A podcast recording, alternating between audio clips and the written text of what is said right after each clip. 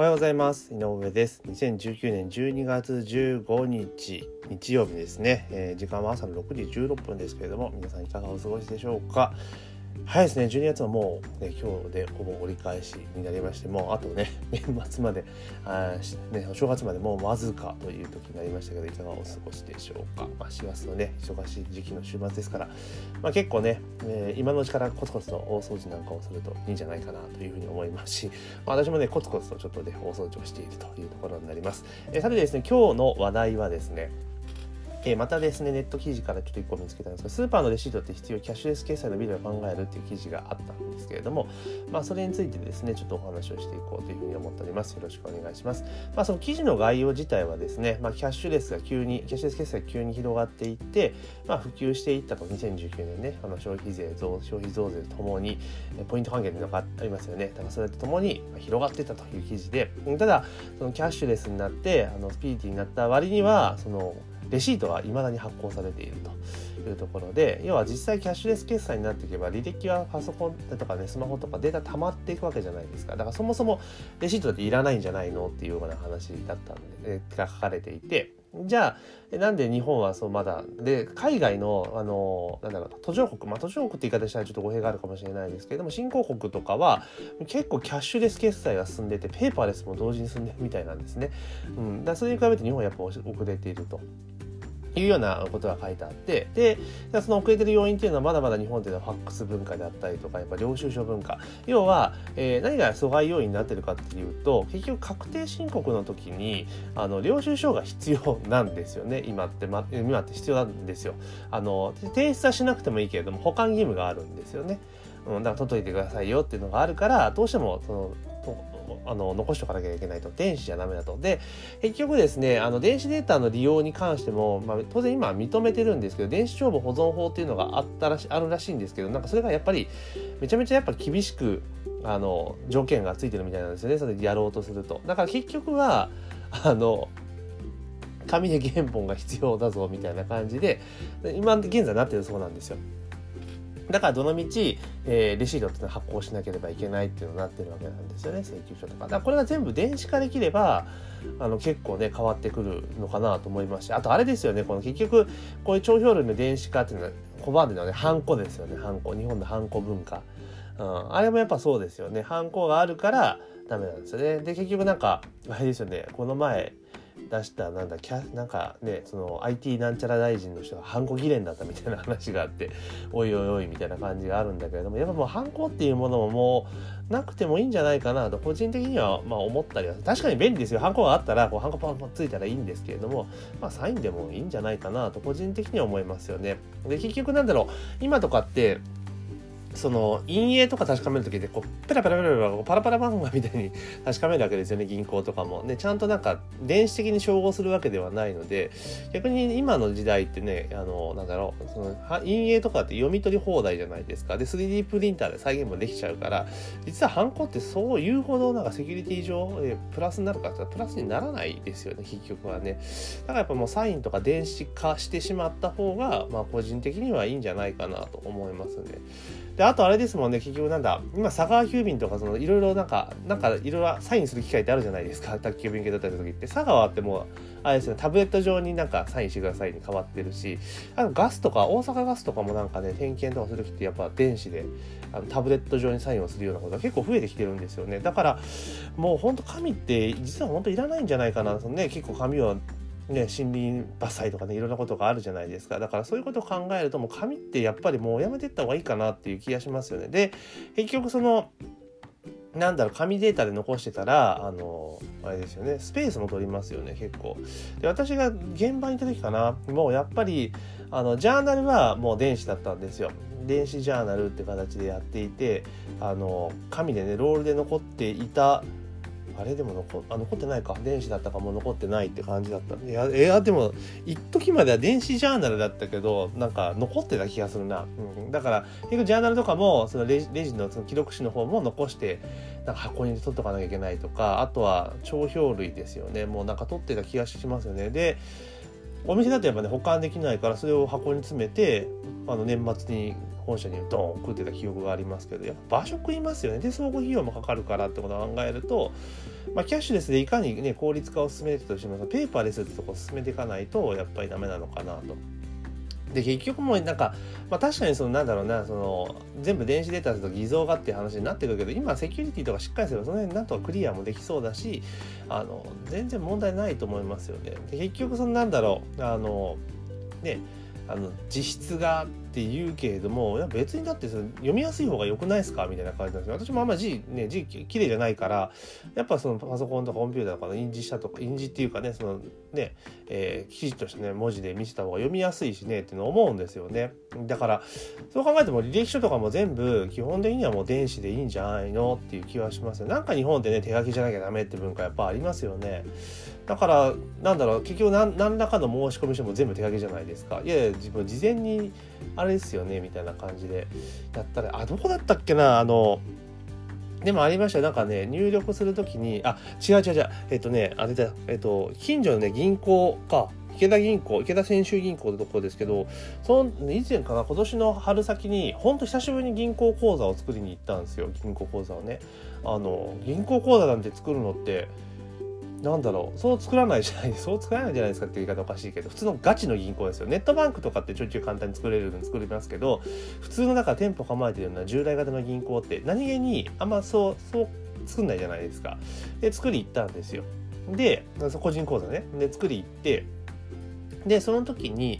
えー、なんか普通いろいろ紙を書くじゃないですか。違うんですよ。もうタブレット渡されてタブレットに書いてきた行ったんですよね。おすげえと思って。あ銀行でもここまで進んでるとこが進むんだと思って。ではタブレットに要は全部書いていくわけですね住所とかっていうのを書いてって。で住所とかも郵便番号ポンと入れたらあの読み取るわけですよ。で結局その書いた字をもとにそのどんどん変換をしてってくれるので結構きれいに残るわけですよね。で最後あそんなんでできるんだと思って。でまあ、通常ですねあの通帳はその日にもらってキャッシュカードって後日配送じゃないですか。で驚いたことにキャッシュカードも当日もらえたんですよね。今すげえなと思っておおと思ったんですけれども。だからそれだけやっぱり電子化が進んでるんですよね。でやっぱ電子帳票にしてしまえばあのあれじゃないですか。検索も簡単だしすぐ見つかりますよね。紙だったらこうちゃんとファイリングをしてみたいな感じになるけれども電子だったらすぐにね、えー保存できるし呼び出すこともできるからやっぱり効率化図るってことは電子化がすごく必要だと思うんですよね。やっぱりそんな紙紙で見るとかね手元になきゃいけないっていう文化をやっぱりね変えていかないとダメなんですよね。でなってきた時にじゃあなんで本とかもねその電子じゃ今電子書籍とかもあるじゃないですか。だけどやっぱなんだかんだ紙がいいよねみたいなところってありません？普通の本がいいよねみたいなところってあると思うんですよ。それなんでかって言ったら子供の時に教科書って本ですよね。本本っていうかまあ実物の紙じゃないですか。だから子供の時にそれをずっとそれを使って勉強するっていう習慣があるからやっぱそれが当たり前になっちゃってるんですよね。だからそれを電子に置き換える確かに便利だけれどもやっぱハードル高いんですよ。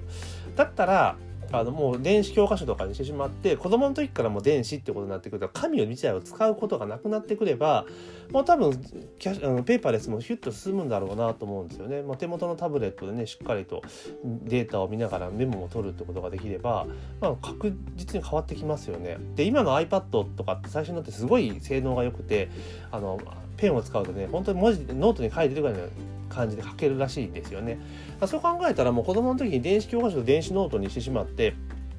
やってたらいいんですよね。だから iPad を、まあ、まあ、1台か1台でなんか iPad ぐらいの画面の大きさだったら半分半分にしなっていいじゃないですか。メモ半分メモにして半分ね教科書みたいな感じにしていけば全然いいわけだし。でしかもあれって録音機能がついてるじゃないですか。で自分がそのメモ取ってるのところと録音機能いやだから録音した音声データに合わせてその書いた記録が表示されていくわけですよね。だから復習とかもすげえ何て言うんだろう効率的になるし分かりやすくなりますよね。だからそう考えたらもう子供の小学校1年生からの教科書も iPad にしてしまって iPad かもしくは iPad に類するものあれがそれのスペックがあるものに切り替えてしまってでずっとそれでやっていくってことをやっていけば多分あの全部あの本は電子になり、えー、書類はペーパーレスになるのかなというふうに思いますよね。でそういう世界がねもう当たり前に大人になっていったら多分法整備とかも変わっていくと思うんですよ。だから結局はあの法令を考えている人たちまあこれ考えてるっていうか決済する人間たちはじいさんばあさん、まあ、じいさんばあさんって言い方語弊ありますけれども結構年配じゃないですか大体ね40後半から5060ぐらいになってくるわけですね国会議員とかもそうだし官僚でもやっぱり最初に決済するのはね、えー、課長、まあ、課長局長とかも結構偉い人になりますよねそうすると、まあ、それなりに年齢になっちゃうとそもそもねこういう IT 系には明るくないわけじゃないですか。で特に官僚組織なんていうのはあのまあ、兵隊がね、兵隊というかね、若い衆は一生懸命頑張って IT とか使ってやるので、あの、決済したり話をする人っていうのは基本的には IT 音痴なのも当然なんですよね。うん、だからそういう人たちは最初に決済するとなんでそれが必要なんだっていうことに対して説明をしなければいけないのって結構大変なんですよね。うん、あのね私もありますけれどもその結局何て言うんだろうないものをその文化としてないもの使ったことないものを説明するのでめちゃめちゃ大変なんですよ。その使ったことない相手に対してそのメリットとかっていうのを。あの一番本人使ってもらうのは一番早いんだけれどもそれをね伝えるのがすごくね時間かかるんですよね。でやっぱりねななんかしょうもない質問とかされるから分かってる方からするとマジかと思って大変すげえ面倒くせえなと思うとまあいっかみたいな感じになっちゃうんですよね。だからそういうなんか日本の意思決定のルールとかっていうのもやっぱり変えていかないとこういうのって変わっていかないんじゃないかなと個人的には思いますよね、うん、でも本当にペーパーレスとかキャッシュレスとかっていうのがねあるとね本当いいですよね。うん。まあ、キャッシュなんか本当にキャッシュレスもそうですけれどもペーパーレスっていうのも非常にあの効率はいいですよ。やっぱり手元になる紙がいっぱい残らないのでいいじゃないですか。ですぐ探せるし。でで私もだからクライアントとかにね提案書持っていく時にねあの基本的にはデータでやりたいんですよね。あのバーってやりたいんだけれどもどうしても年配の社長さんとかなるとやっぱデータって苦手なんですよね。だから紙吸って持っていくって形だしそうなってくると結局はそのなんだろう、えースライドで吸っていくとあの結構枚数が必要じゃないですか。確かに分かりやすいっていうのはあるんだけれどもだけど見返した時に分かりにくいってこともあったりとかするのででも結局はじゃあそうなってくるとじゃあワードで文章作れとかってほんとめんどくさいんですよね。うん、だからその IT 化っていうところで効率化間違いなく図れるし、えー、すごく上がっていくんですけれどもやっぱりその日本のその何て言うんだろう。まだまだその 事業をやられてる方々の年齢層と考えると IT に弱いっていう層が非常に多いのかなというふうに思います。だから本当ねあの国とかねこう IT とかを使ってっていうところにもっともっとお金を突っ込んだ方がいいですよね。これも投資ですからね。だからキャッシュレスもね、今回ね、あの、まあ、理由はね、とま消費税がどうじゃこうじゃっていうので、まあ、そういうね、なんか、すり替えてやってますけれども、まあ、それでも結果として普及はし始めてるわけじゃないですか。あとはペーパーレスも、あの、すごくやってたらいいんですよね。で、これも、事業者サイドに定着させようと思ったりなんだ普及させようと思ったら例えばあの帳票類を全部電子にしたらあの減税するとかね税制上のメリットを与えるとかすれば一気に広がると思うんですよ。うん、あの電子にしてしまえば。で逆に言うとその電子として記録が全部残ってたら全部遡れるわけじゃないですか。で記録が残ってるから税金取りっぱぐれもないわけですよね、うん、だからその辺もしっかりと逆にねあの国税庁とかも、しっかり仕組み化していったらその取引が全部ねクリアになるし記録が残るからあの経費とかねそういうところの齟齬っていうのもなくなってくるんじゃないかなって気はしますよね。うん。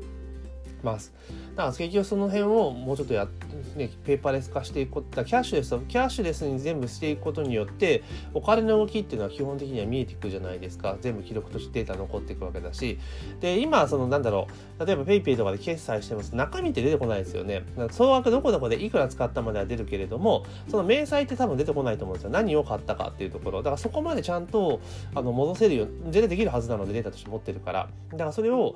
本人がその専用サイトとかでダウンロードでききるような形にしておけばまあ、全然いいんじゃないかなと思いますね。だから、もう結局はだから確定申告、日本の場合ってその確定申告ってするのって、個人事業主とかね、えー、じゃないですか。事業、個人事業主だけですよね。で、あとはその法人とかっていうのはね、まあ、当然確定申告しますけれども、だって、まあ、法人全体でやっていくから、だからほとんどの人がサラリーマンである日本って確定申告やる人ってやっぱ少ないんですよね。多くないんですよ。圧倒的少数になってくるんですよ。だから別にレシートとか別に関係ないじゃんってなっちゃうんだけどこれ本当にねあの制度として仕組みとしてやっぱりね変えていかないペーパーレスとか進めれたねキャッシュレスもねせっかくいい流れが来てるからだからこういうのも全部電子化していくっていうのをやっていくためにはやっぱそういうようなねメリットぜあのをやっていくってことをしていったらいいですよね。だから、このキャッシュレス決済も確か今ってそのなんだろう、えっ、ー、とね、多分手数料とか支援してるんですよね。でもこれって一時的に多分予算ついてるだけだから、そのうちなくなっちゃうわけですよ。だけだけど、まあ、電子決済をね、導入するのであれば、まあ、今後ね、えー、例えば、えー、税額控除するとか、えーねこうななえー、キャッシュレス決済控除みたいな感じでそれを、ね、認めてあげたら多分ねどんどんどん普及していくと思うんですよね。もちろんその現金のようにねそのキャッシュフローっていう問題もあるにせよ結局はもう全部ね残高のデータを電子化データ化してしまえば別にキャッシュねで結局支払いとかも全部キャッシュレスでできてしまえば基本的にはあれじゃないですか。あの支払いサイトどうじゃこうじゃってもでも同じじゃないですかね。その結局だから、えー、現金でお金があるかその現金でお金があるかって今ね実際問題では手元に現金がね、あってっていうよりもだって銀行口座にあるんだからねで銀行口座で振り込んだりしてるわけですよね。ただ別に実質キャッシュレスでしょ？っていうところであえて銀行を儲けさせるような仕組みになってるわけじゃないですか。だからもうやろうとなら息できるわけですよね。だからもうどんどんどんどんねあのこの今回のキャッシュレス決済をもとにですねあのデータもしっかり取れていくわけだからキャッシュレス決済を利用したら、え事業者側もメリットがある。でかつ利用者も当然メリットがあるってことにしていくと。で確定申告の時にその電子データ化をちゃんとダウンロードすればもうそれを領収書とみなしてやりますよってことができるわけじゃないですか。で多分そういうのをやっていくとあれじゃないですか。例えば何かのツールかなんかで読み込んだら勝手に仕分けとかできるじゃないですか。ねそしたらめちゃめちゃ楽じゃないですか確定申告とか。だって勝手に仕分けをしてくれるわけだから、えー、いついつどこでとかいうのでバーッと仕分けしてくれるわけですよね。じゃあそれを見てエクセルなんか最終的にはそのツールで本人がこれは経費で経費じゃないかっていうのをジャッジをしていけばもうあっちゅう間にだって確定申告の処理できちゃいますよねって思いますよね。なんかそういうのしてほしいなと思いますよ。でそれが出てきたらだってね結局税務署とかのそのチェックする人のコストも削減できるしで今みたいに税務署でいちいちなんだろうえっ、ー、となんだ、えー、書面でね提出したりとかで結構その何て言うんだろうあのぜ毎年ね確定申告の時とかって、まあ、行かれる方を分かってると思うんですけどもう税務署すごい行列ですよね。あれってなんか税務相談ですよね。確定申告書類作るのに。ですっげえ並んでるとか思って。あんなも全部あれですよね。その全部電子データ化してしまえばオンライン上であのここれどうですかっていうのをこうアドバイス投げとけばなチャットかなんかで JDC の人がねバーッとチェックして返せばいいだけじゃないですか、いちいち対面でやる必要はないしでもし時間がねあちょっと分かんないっていう説明が必要だったらあとはあれですよねスカイプとかズームとか使ってそうやってアドバイスできるわけじゃないですか。だからそれも全部電子化していったらすごく効率めちゃめちゃ上がるんだと思うんですよね。結局だからあの確定申告の時間帯っていうのはあのなんだろう。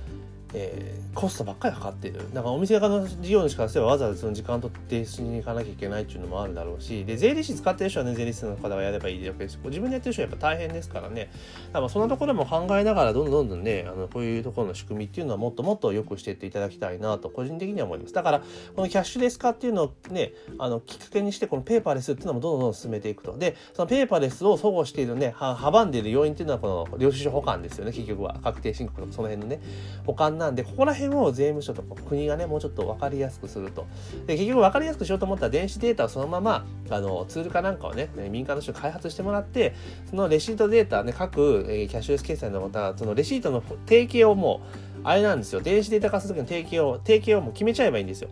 そしたらそこにはまれるように各事業者がシステム開発して作っていけでそれをもうダウンロードして実際取り込めばもう全部。で今確定申告とかってのあのソフトとかってあれじゃないですか。銀行のやつって全部取り込めますよね。あんな感じにしちゃえばいいんですよ。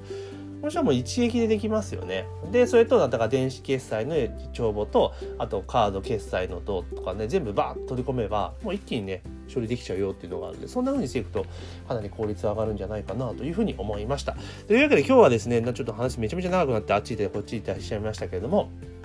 あの、もともとの企業ではね、スーパーのレシートは必要っていうところでキャッシュレスの未来を考えるっていうところで、まああの、ね、キャッシュレス進んでるけどレシートが残ってるよっていう話で、じゃあなんでレシートが残ってるのったら結局は確定申告とかの税法上の問題ですよね。があるから、レシートやめられないよっていうところからちょっと話を発展させて、まああれだこれだ言いたい放題言っていきましたというところですね。だから全部電子化、ペーパーレス化っていうのを進めていくのは、やっ制度をうまく考えて作っていって、使い、利用者が双方の利便性を高めていけば絶対定着するので、まあこれをどんどんどんどんやっていってほしいなというふうに思っているということををお伝えさせていただきました。というわけで今日のポッドキャストはですね、えー、以上になります。2019年12月15日、日曜日のポッドキャストは以上になります。今日も一日頑張っていきましょ